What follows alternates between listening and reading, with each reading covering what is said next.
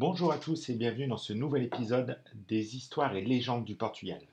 Aujourd'hui, je vais vous parler d'amour et de légende. Je fais bien entendu allusion à la légende de Pedro et Inès, sûrement l'histoire d'amour la plus tragique du Portugal.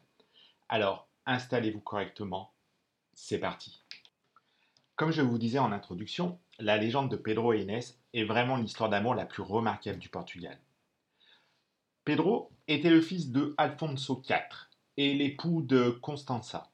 Cependant, ce ne l'a pas empêché de tomber amoureux d'Inès de Castro, l'accompagnatrice de sa femme. Même s'il était marié, Pedro a rencontré Inès en secret, dans les jardins du palais royal, et ils ont vécu ensemble une passion gigantesque, sans égale. À la mort de son épouse, Pedro put enfin vivre son amour au grand jour avec Inès ce qui provoqua une grande révolte de la part du roi Alfonso IV, qui a fortement répudié cette relation.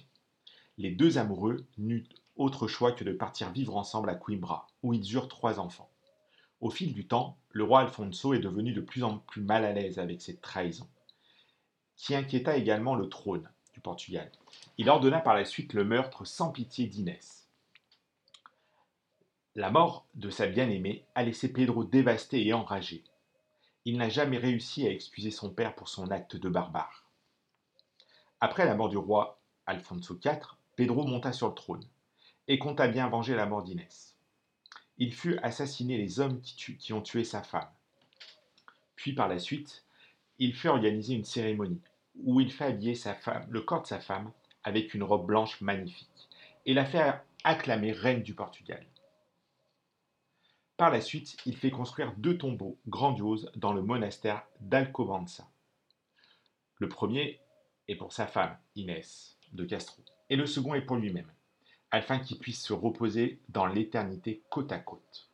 C'est ainsi qu'est née la plus belle histoire d'amour du Portugal, une histoire qui n'a pas de fin.